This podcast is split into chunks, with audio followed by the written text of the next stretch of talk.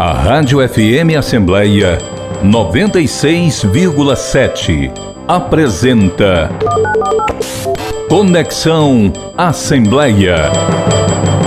Produção multiplataforma da sua Rádio FM Assembleia, que também é transmitida nas redes sociais da Assembleia Legislativa do Ceará, no Facebook e no YouTube. E nós também estamos na TV Assembleia. Você pode ouvir o programa em podcast. Basta procurar Rádio FM Assembleia nas principais plataformas de áudio, como o Spotify, Deezer, Google Podcasts e Apple Podcasts. E para participar do nosso programa, enviando algum comentário ou sugestão, anote o número do nosso WhatsApp: 859-8201-4848. Eu sou Kézia Diniz e convido você a nos acompanhar nesta conexão. A convidada do Conexão Assembleia desta semana é a primeira jornalista cearense a presidir a entidade máxima representativa dos jornalistas brasileiros, a Federação Nacional dos Jornalistas. Vamos conversar com Samira de Castro, que também é repórter do Diário do Nordeste e ex-presidente do Sindicato dos Jornalistas do Ceará. Seja muito bem-vinda ao Conexão Assembleia. Samira, muito obrigada pela participação, por tirar um tempinho aí da sua agenda, que eu imagino que esteja cheio de compromissos com esse desafio enorme que você está seguindo agora. Então, muito obrigada, seja muito bem-vinda ao Conexão Assembleia. Obrigada, eu que agradeço o espaço e é um prazer falar com o público da Rádio Assembleia. Samira, a gente falou no comecinho aqui da na abertura apresentando você para os nossos ouvintes, telespectadores, internautas, que você está representando a entidade máxima do jornalismo, né? A federação, a FENAGE, como a gente conhece. É, como é que tem sido representar os jornalistas de todo o Brasil na FENAGE, com esse marco de ser a primeira mulher cearense a presidir essa entidade? Quer dizer, é um desafio, principalmente nesse momento em que a gente vive, né? É, a gente vive um momento de descredibilização do jornalismo e do trabalho dos jornalistas muito forte, né? A sociedade, de uma certa maneira, ela não tem compreendido muito bem o que é o trabalho da imprensa, uh, no sentido de questionar governos, de questionar autoridades, de mostrar situações que são incômodas, né, para quem está no poder. E nesse, nesse contexto, nós jornalistas temos sido muito atacados, né? de todas as formas, na, de maneira online, de maneira offline. E presidir a FENAGE nesse cenário, eu considero que é um desafio pessoal, né, por ser a primeira mulher nordestina e cearense nesse posto. Nós já tivemos duas ex-presidentas mulheres, mas do, do Sudeste e do Centro-Oeste. E chegar nesse contexto é um contexto de mostrar também a nossa forma de organização coletiva e o nosso potencial de, dos jornalistas do Nordeste. Então, assim, é, é, vai para além da questão pessoal, vai para um desafio que é de toda uma categoria profissional. E quando você assume esse posto, né, Samira, quando você chega nesse lugar, você leva também o trabalho de várias outras pessoas, como você disse, né? Não é uma questão pessoal apenas. E aí você chega nesse momento delicado da história, chega nesse lugar e quais são os principais desafios que você acaba identificando ali? Bom, de saída, eu acho que a gente tem que retomar uma série de lutas históricas da Federação Nacional dos Jornalistas. Eu vou começar pela principal delas, na minha avaliação, que é a volta da obrigatoriedade do diploma de nível superior específico para o exercício do jornalismo. Para a sociedade que não acompanhou ou não recorda dessa luta, em 2009, o, o STF, ele derrubou a lei de imprensa, e ao derrubar a lei de imprensa, ele derruba um critério de acesso à nossa profissão, que é um diploma de nível superior específico em curso de jornalismo.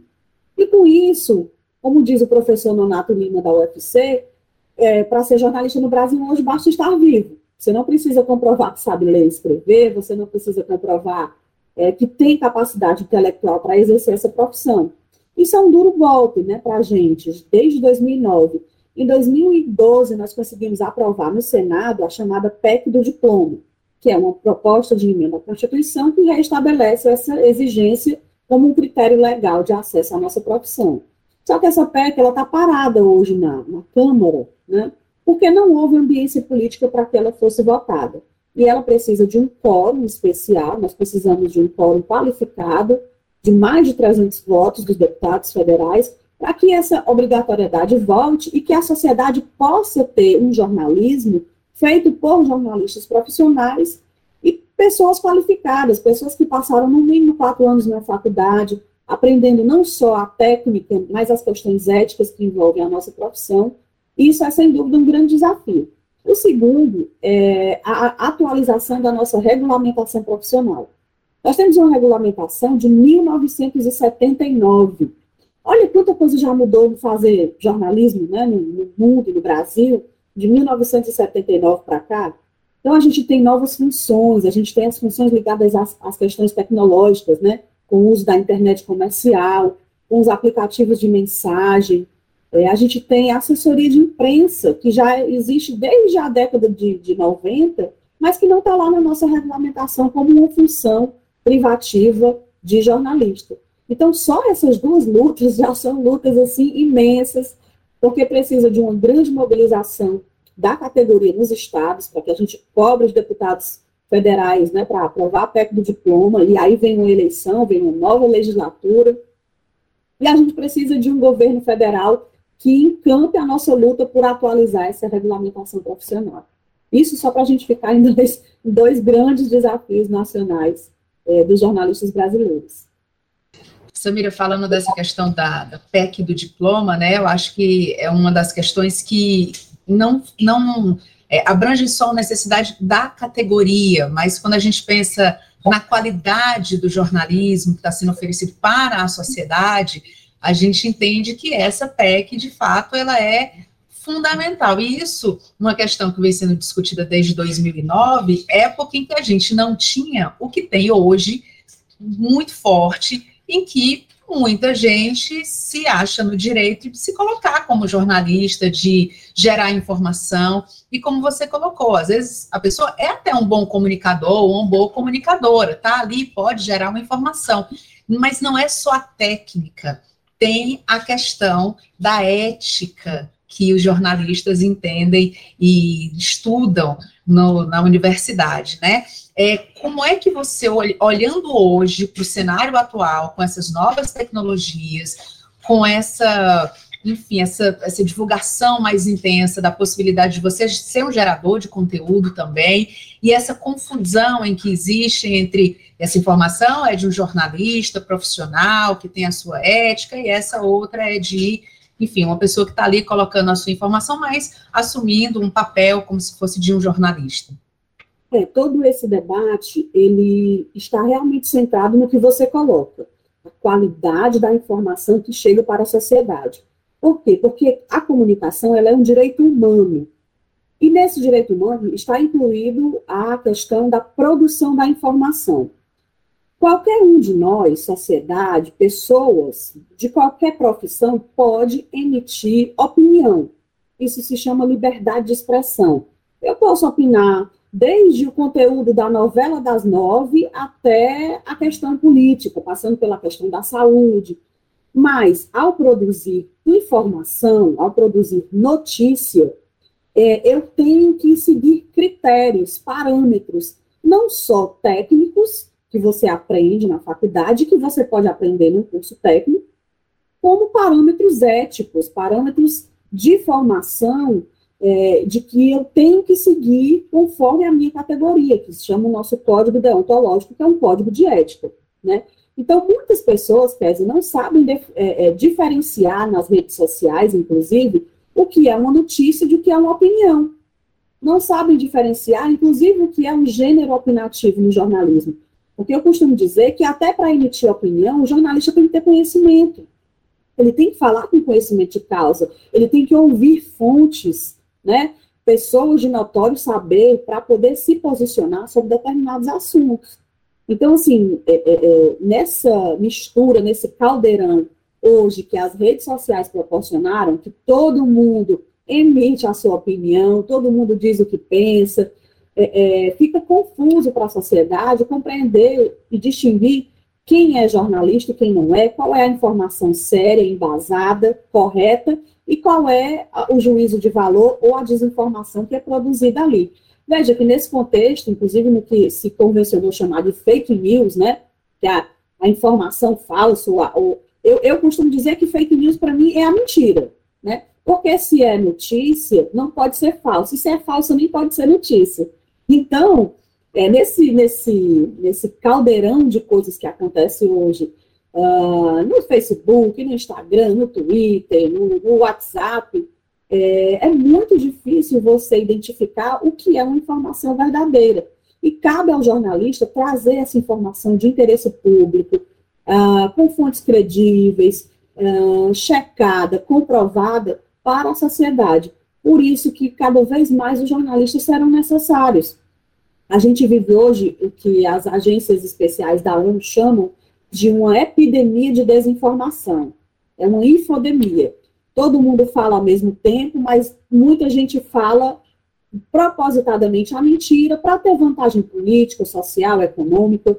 E nós, jornalistas, não, nós temos um compromisso com a veracidade dos fatos. Nós temos o compromisso de relatar e de ouvir tantas quantas forem as fontes necessárias para que a informação se, seja mais é, qualificada possível e chegue ao público com o objetivo de que o público tenha a sua consciência cidadã é, para cobrar governos, para cobrar empresas, uh, pra, ou seja, para exercer plenamente a sua cidadania. Samiri, só para ficar claro, porque hoje em dia a gente tem que deixar muito claro, inclusive algumas opiniões, ninguém está criticando, né? Eu assim, entendi o que você falou e eu também não tô, não faço críticas a quem se sente à vontade de ir para uma rede social, ou enfim, dar a sua opinião, né? Como você disse, a liberdade de expressão todo mundo tem direito, mas esse papel da imprensa, inclusive fazendo essa separação, não sei se isso tem ficado mais evidente, eu é, tenho observado que sim em muitos momentos, principalmente na cobertura política, os jornalistas têm feito uma separação. É apresentado, por exemplo, uma reportagem, uma entrevista, uma matéria, como a gente chama, né? E depois existe ali um corte para que algum outro jornalista ou colunista ele emita a sua opinião. Também, claro, seguindo os critérios jornalísticos, enfim. Mas eu acho que tem ficado mais evidente que é preciso separar o que é opinião e o que é uma matéria jornalística, né? Você sente isso também? Sinto, sinto isso. E esse papel que você fala de, do, jornalista que comenta aquela notícia é o chamado âncora, né? Ele vai comentar ali aqueles assuntos com a propriedade que ele tem, seguindo a linha editorial do veículo que ele trabalha, obviamente. E como você colocou, a gente não está dizendo que não pode emitir opinião. O contrário, todas as pessoas têm o direito, têm a liberdade. Existe um segmento, Kézia, que são chamados comunicadores populares, que esses não, podem até não ter cursado jornalismo, é, mas eles fazem um trabalho perante as suas comunidades uh, de muito valor, de muita riqueza, que é colocar para aquela sociedade, para aquela comunidade ali, o que está acontecendo no seu dia a dia. É um posto de saúde que está fechado, é um caso de, de criminalidade, de violência em determinados locais os comunicadores e as comunicadoras populares exercem legitimamente o seu papel. O que nós não podemos e não queremos é que um jornalismo exercido profissionalmente remunerado, né, que é uma profissão é, é, é, assalariada, seja exercido por pessoas que não têm a mínima qualificação exigida, que seria passar quatro anos na universidade. E, e outra coisa, as, as pessoas como médicos, advogados, engenheiros, né, que são profissões regulamentadas, também participam da produção noticiosa, sendo fontes, né, assinando artigos de opinião. Então, assim, há espaço para todo mundo, né, nessa, nessa, nesse grande sistema que é hoje a comunicação humana. Mas, profissionalmente, é claro que a gente tem que defender que existe um critério, e esse critério é um diploma, né? Então, é, é, é simples, já existe, se eu quiser ser médica, eu não posso sair medicando. Se eu quiser ser advogada, eu não posso sair advogando porque eu tenho conhecimento das leis, né? Tem que ser, esse espaço tem que ser ocupado por um profissional que passou ali seus cinco anos estudando direito. Isso tudo faz parte dessa discussão, né, sobre a, a PEC é, do diploma que a gente vai acompanhar, inclusive, durante seu mandato à frente da FENAGE. Agora, eu vou chamar a participação do Silvio Augusto, que é repórter aqui da Rádio FM Assembleia, que ele tem uma pergunta para você direto da redação. Vamos acompanhar. Olá, Samira, tudo bem? Você defende a aprovação de leis que realize uma taxação das grandes plataformas digitais e a reversão desse recurso a ser arrecadado para a criação do Fundo de Apoio e Fomento ao Jornalismo. Como poderia funcionar na prática essa proposta? Obrigada, Silvia. A sua pergunta é extremamente importante, porque eu diria que essa é uma das lutas pioneiras que a FENAGE está abraçando no Brasil. É, inclusive, é uma proposta que vem da Federação Internacional dos Jornalistas, a FIGE, que é a gente criar mecanismos para que o trabalho do jornalista e dos veículos de comunicação tenha financiamento. Né? As grandes plataformas digitais são hoje as principais distribuidoras de conteúdo jornalístico, não só no Brasil, mas no mundo inteiro. Acontece que no mundo inteiro elas são sobretaxadas, elas praticamente não pagam impostos. Né? No Brasil, essa realidade também existe e elas sequer são consideradas empresas de comunicação, embora o conteúdo jornalístico circule por elas praticamente livremente, né? É, há um debate sobre a questão dos algoritmos, mas a gente não vai entrar nessa questão. O que acontece hoje é que quando um, um, uma plataforma dessa, como o Google, né, que nas suas buscas ranqueia a notícia que vai ser lida pelo público, a gente tem aí um filtro e a gente tem uma necessidade de fazer com que essas grandes plataformas paguem impostos, né? E que esse, esse recurso seja revertido para o financiamento do jornalismo. Porque, afinal de contas, é o nosso trabalho que a gente alimenta e que elas se apropriam sem pagar nenhum tipo de, de, de imposto para a gente, nenhum tipo de recurso. Uh, essa taxação, ela seria progressiva a partir do faturamento dessas empresas no Brasil, né? Seriam alíquotas progressivas, e seriam a, através de uma CID, uma contribuição de intervenção do domínio econômico. Vocês lembram da CID dos combustíveis, né, que é para financiar a questão de estradas, outras situações que a exploração de combustíveis afeta no Brasil? Seria mais ou menos na mesma linha, uma CID para taxar as grandes plataformas. E esse recurso, ele seria todo direcionado para o Fundo Nacional de Apoio e Fomento ao Jornalismo, que é que esse fundo iria é, é, financiar? Projetos jornalísticos, inclusive a comunicação pública. A, a, perspectiva da FENAGE é que esse fundo destine, por exemplo, um, um percentual de recursos para as rádios públicas, né, para as TVs e rádios comunitárias, é, enfim, para os projetos de pessoas negras, LGBTQIA+, jornalistas indígenas, ou seja, para que o jornalismo chegasse a cada vez mais pessoas inclusive acabando com os chamados desertos de notícias. O que, é que são esses desertos de notícias? São cidades, localidades que não existe nenhum veículo de comunicação local sequer. São localidades em que as pessoas simplesmente não sabem o que está acontecendo ao seu redor, a não ser pelo, pelo boato, pela fofoca, pela comunicação boca a boca. Ou seja, sem uma comunicação profissionalizada e sem um jornalismo com aqueles critérios todos que a gente defende.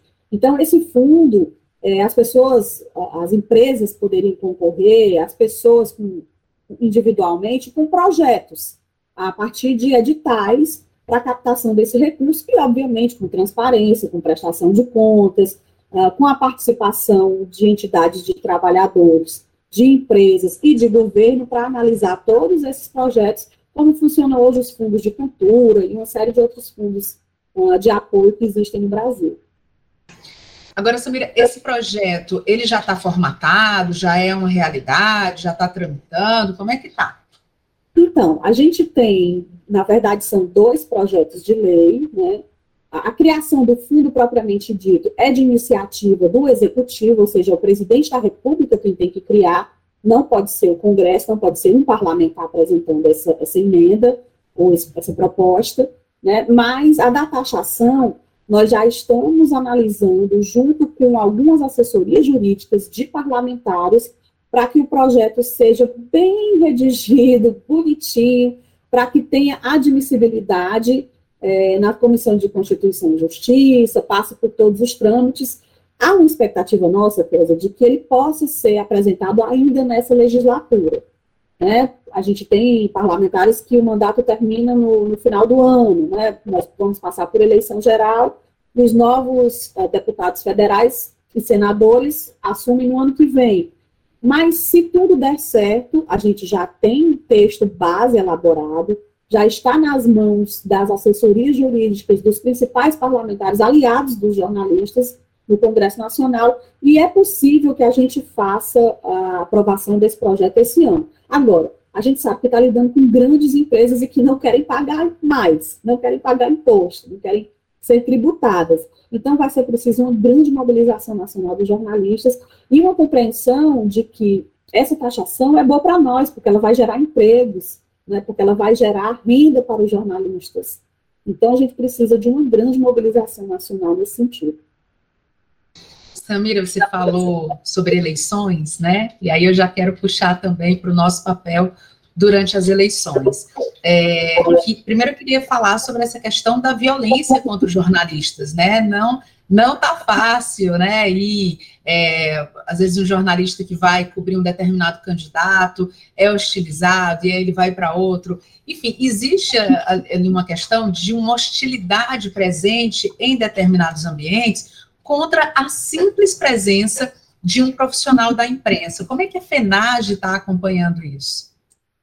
Bom, hoje, inclusive, aliás, ontem a gente é, subscreveu uma carta, uma carta compromisso que foi enviada aos partidos políticos e a todos os presidenciáveis, né, os candidatos à presidência da República, pedindo o compromisso deles com a segurança dos jornalistas durante a cobertura eleitoral. Né? Obviamente que os partidos têm que orientar os seus candidatos e candidatas a, respeitar o trabalho da imprensa. Né? Como você disse, o ambiente está muito tenso. É, essa tensão não vem de agora, essa tensão vem de 2000, desde 2013, que a FENAGE estuda a violência contra jornalistas, na verdade, desde o início dos anos 90, com o nosso relatório anual da violência contra jornalistas e liberdade de imprensa. Em 2013, com as manifestações de rua, com todo aquele contexto da evolução do país, essa violência cresce. É, ela volta, a, ela cai aos patamares históricos nos anos seguintes, mas ela volta a crescer em 2018. Né?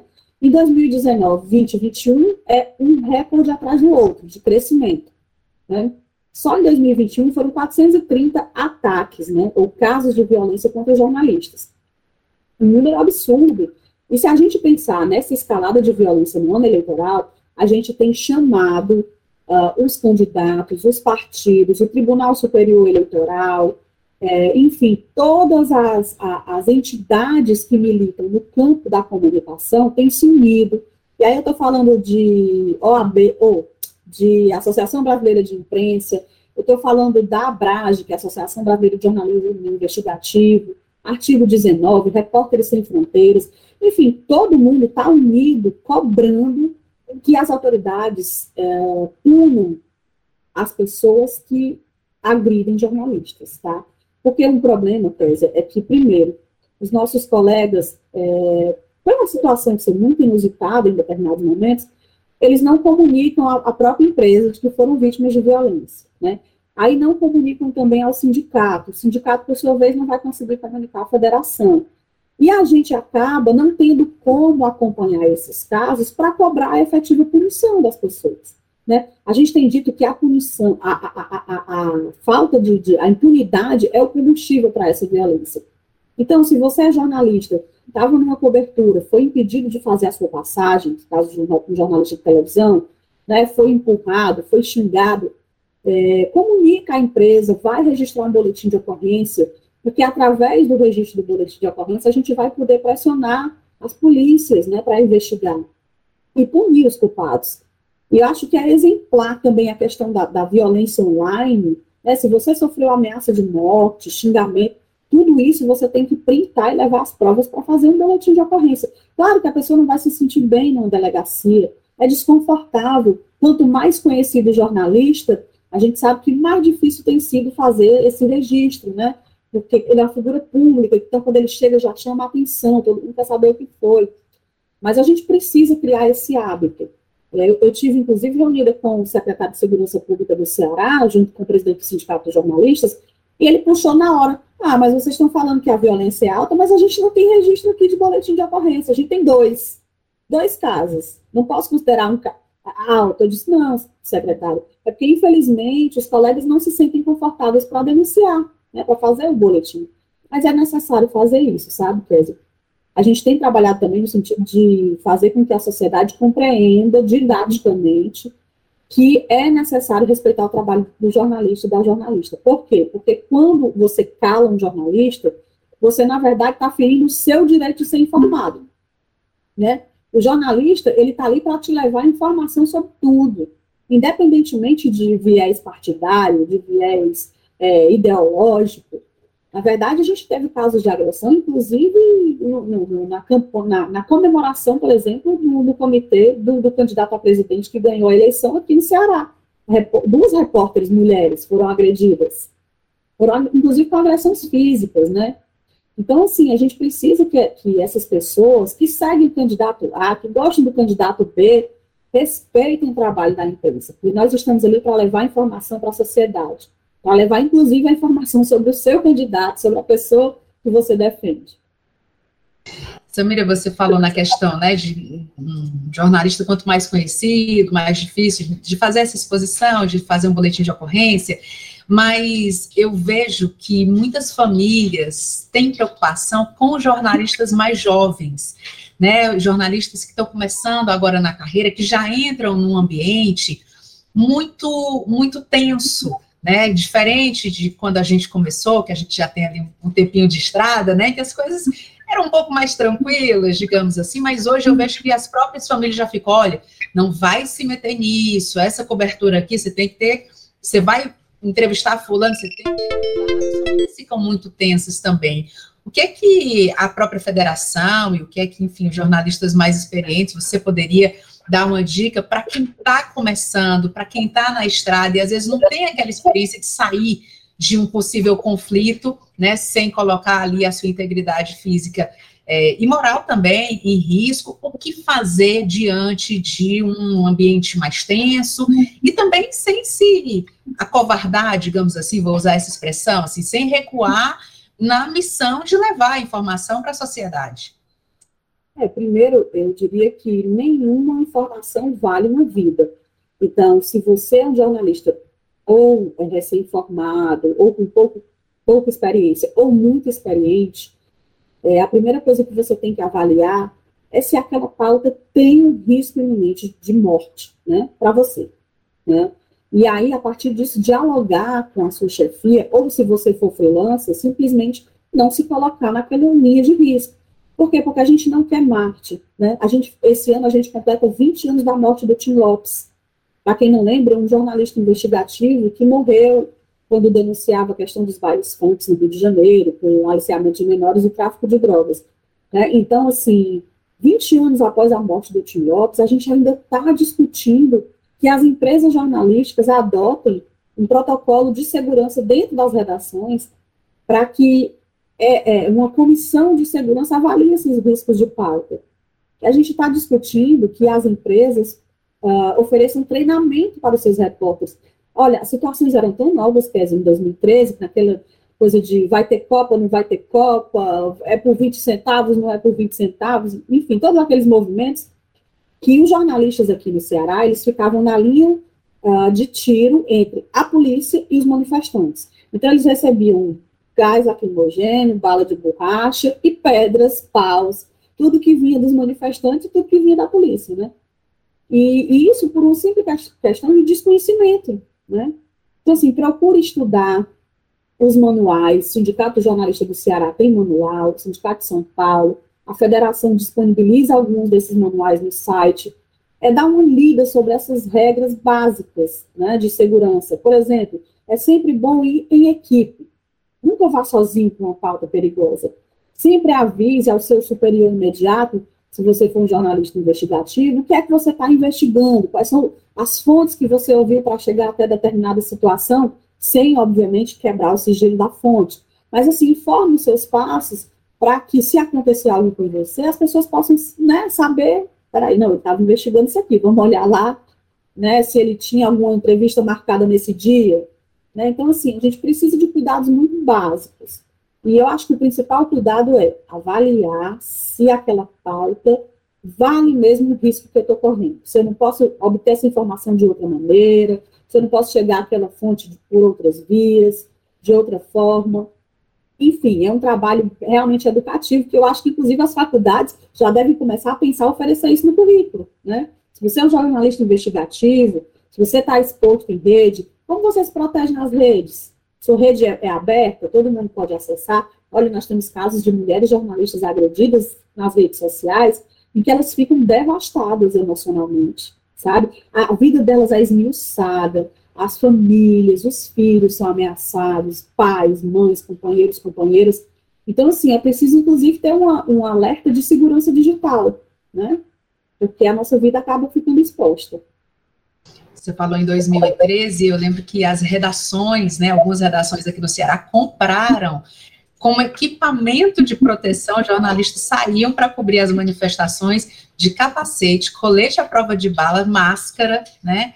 Então, foi uma. parecia que estava indo para a guerra. No entanto, estava simplesmente cobrindo uma manifestação ali, informando a sociedade. Foi um momento bem difícil. Esse foi, um, foi um momento tenso, mas que, inclusive, foi uma conquista dos sindicatos e da FENAGE, esse, fornecimento de EPI, né, chamado equipamento de proteção individual, que as empresas não queriam dar, alegando que jornalista não corre risco. A gente, que não corre risco? Ah, naquele ano mesmo, a gente teve o, o repórter cinematográfico Santiago Andrade, que morreu durante uma, uma manifestação, atingido por um rojão, inclusive que a imagem é muito forte, porque ele cai tentando proteger a câmera, que é o seu instrumento de trabalho, né? Ele cai tentando amortecer a queda da, da câmera. E ali ele já cai morto, né? já cai, já falece ao, ao chão. Então, foi uma luta, foi uma, uma, grande luta conseguir os EPIs naquele momento. Hoje já é uma prática, né? Quando algumas equipes vão cobrir locais perigosos, as, a chefia já alerta, olha, tem equipamento de proteção aqui, vamos levar.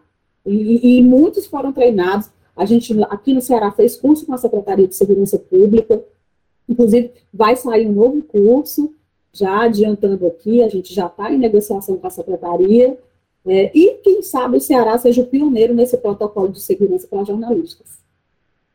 Samira, eu estava dando uma olhadinha aqui, né, antes da gente começar a entrevista, pegando algumas informações para entender como é que você entrou nesse movimento sindical até chegar à FENAGE, e você figura no ranking dos, dos 200 jornalistas mais premiados no Brasil.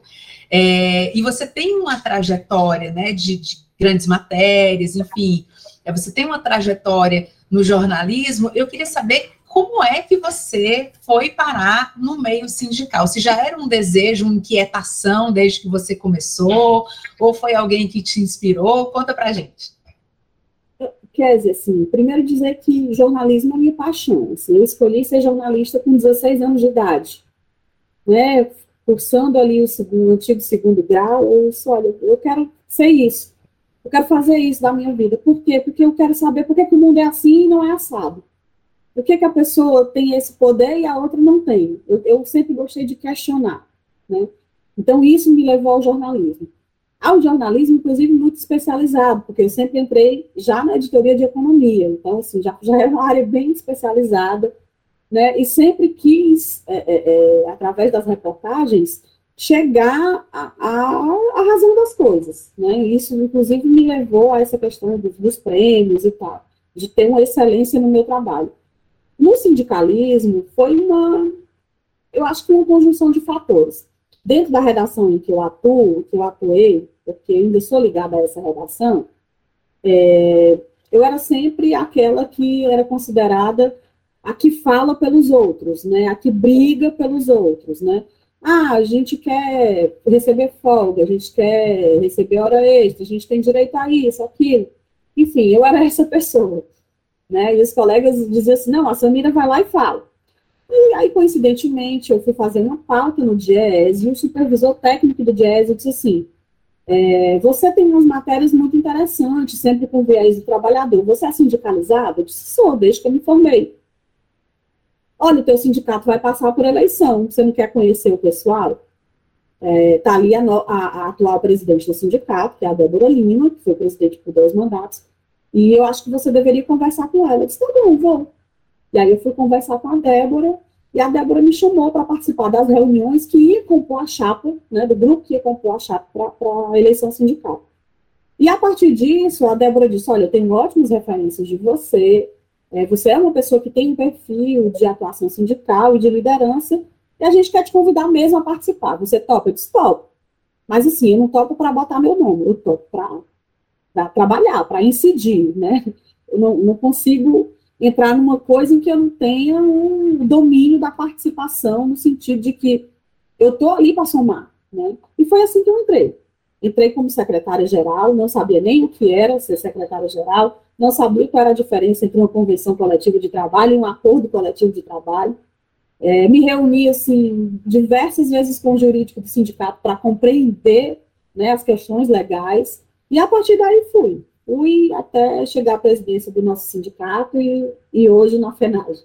Samiri, aí você cita uma pessoa muito forte, né, que é a Débora Lima, é, e você teve essa presença ali, a gente sempre via a Débora quando a, a, presença do sindicato era necessária, ela sempre chamava muito atenção, com posições ali fortes, né, é, sem perder todo o encanto, mas ela, ela sempre foi muito forte, muito firme, e aí isso me traz a questão do gênero, né? E eu queria que você falasse também como é que tem sido a participação no comitê diretor do Conselho de Gênero da Federação Internacional de Jornalistas, que você faz parte também.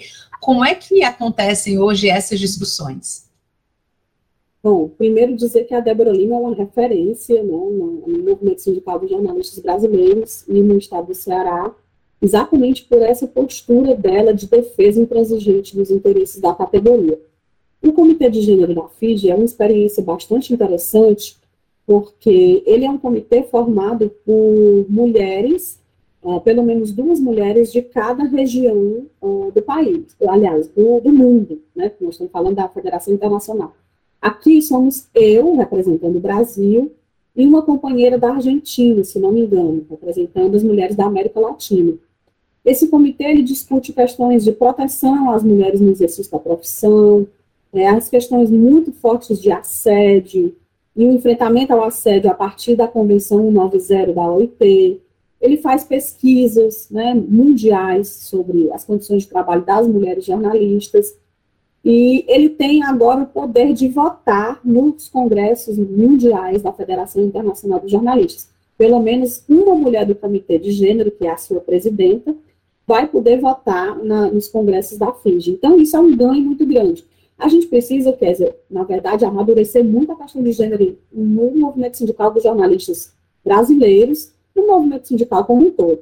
Né, se a gente pensar a FENAGE como uma entidade que vai completar 76 anos e só teve três presidentas mulheres, eu sou a terceira, então a gente precisa avançar muito. E olha que nós somos uma categoria que no Brasil é majoritariamente composta por mulheres mais de 50% da categoria, acho que 54% dos jornalistas em atividade hoje no Brasil são mulheres. Né? Presidentas de sindicato, a gente conta nos dedos. A gente tem 31 sindicatos filiados à FANAGE e vai ter o quê? Cinco, seis mulheres presidindo sindicatos. Né? Então, a gente precisa avançar nesse debate, porque a gente sofre, além das questões é, salariais, as opressões de gênero. Uma mulher jornalista, quando ela é agredida, ela não é agredida só pelo seu trabalho, porque descontenta A ou B. Ela é chamada é, de burra, né, de incapaz, ela tem a sua aparência física questionada, né, porque, inclusive, na mídia televisiva ainda existem padrões é, que precisam ser quebrados de, de, de, de aparência física. É, ela é questionada na sua sexualidade, ela é questionada numa série de, de situações e que a gente precisa romper. A gente está em pleno século XXI, né? A gente tem mulheres absolutamente capazes de tudo, em todas as áreas. E no jornalismo ainda existe aquela história assim, ah, política não é área para mulher, economia não é área para mulher, segurança pública não é área para mulher, esporte não é área para mulher. Então, vontade de perguntar assim, o que é, que é para mulher? Chamado de jornalismo feminino, são os cadernos femininos, são os portais de notícias exclusivas para mulheres, isso nem existe mais, né? Hoje em dia, as mulheres estão em todas as áreas e no movimento sindical dos jornalistas nós precisamos discutir é, um, um, bom emprego, com auxílio creche, com capacidade para que essa mulher que se torna mãe possa exercer a profissão, possa crescer na profissão e não abra mão da maternidade, não abra mão da família. Tudo isso são questões que a gente discute no Conselho de Gênero da FUT. Samira, você falando, eu fui me lembrando, né? A gente tem aqui no Ceará representantes é, que, que, acho que marcaram época, né? Você falou na, no jornalismo policial. Quem não lembra da Marilena Lima, né? Que foi, marcou uma geração. É, e por aí vai, na política, na economia, a gente tem grandes representantes né, é, nas mais diversas áreas. É, mas eu queria, a gente está chegando já aqui no final da, do nosso programa, é, é um ano 2022 em que a gente está saindo de uma pandemia, é, muitos desafios colocados na área econômica também, por conta dessas restrições que a gente acabou vivendo. É, agora a gente tem um processo eleitoral, mas dentro de um ano que vai terminar ali com Copa do Mundo. Então, é para ser um ano também de alegria e de muito trabalho os jornalistas, né? Depois da eleição já tem Copa. É, o que é que você pode observar e que você poderia destacar dos nossos desafios e da, da postura do jornalismo mesmo, se preparando para esses próximos meses? Bom, eu diria que o jornalismo, nesse momento, vai ser extremamente necessário. Né? A pandemia demonstrou que nós somos uma atividade essencial para o país, para a democracia, para as instituições democráticas. Então, assim, nesse momento em que a gente está em vias de, de uma eleição geral, 40 dias de campanha, é necessário que a gente tenha jornalistas cada vez mais preparados para tocar nas questões que afetam a população. A gente precisa discutir a fome, a gente precisa discutir inflação, a desvalorização dos salários, as condições de vida da população. O jornalismo político hoje ele vai ser essencial, né, para que cada cidadão e cada cidadã vote conscientemente. E isso é, é cidadania, né? Isso é o, o papel do jornalismo, né? O papel do jornalista. A gente vai ter um momento de grande alegria, né? Que é o, a paixão nacional, que é o futebol, né? Voltando aí aos gramados nas, internacionalmente com a Copa do Mundo, o jornalismo esportivo ele vai entrar na casa das pessoas muito fortemente. Os colegas precisam, inclusive, sair daquela pauta tradicional é, eu acho, eu diria que repensar esse papel, inclusive, social do futebol, né? Como esse esporte que une a nação em momentos tão difíceis. É importante buscar pautas diferenciadas. Eu acho que nós temos um excelente jornalismo, jornalismo brasileiro é referência internacional, o jornalismo cearense é referência internacional, e a gente tem tudo para fazer desse ano uh, um ano de reviravolta, para que a sociedade volte a valorizar o trabalho dos jornalistas e volte principalmente a respeitar. Respeito é o que a gente quer acima de tudo.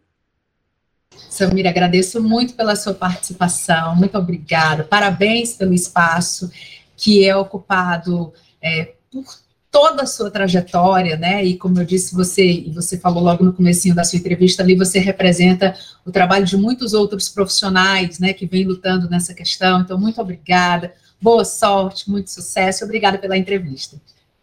Eu que agradeço, Kézia, equipe. Muito obrigada por conversar com vocês. E você pode acompanhar o programa Conexão Assembleia tanto no rádio, sintonizando a FM 96,7, como também nas páginas oficiais da Assembleia Legislativa no Facebook e no YouTube.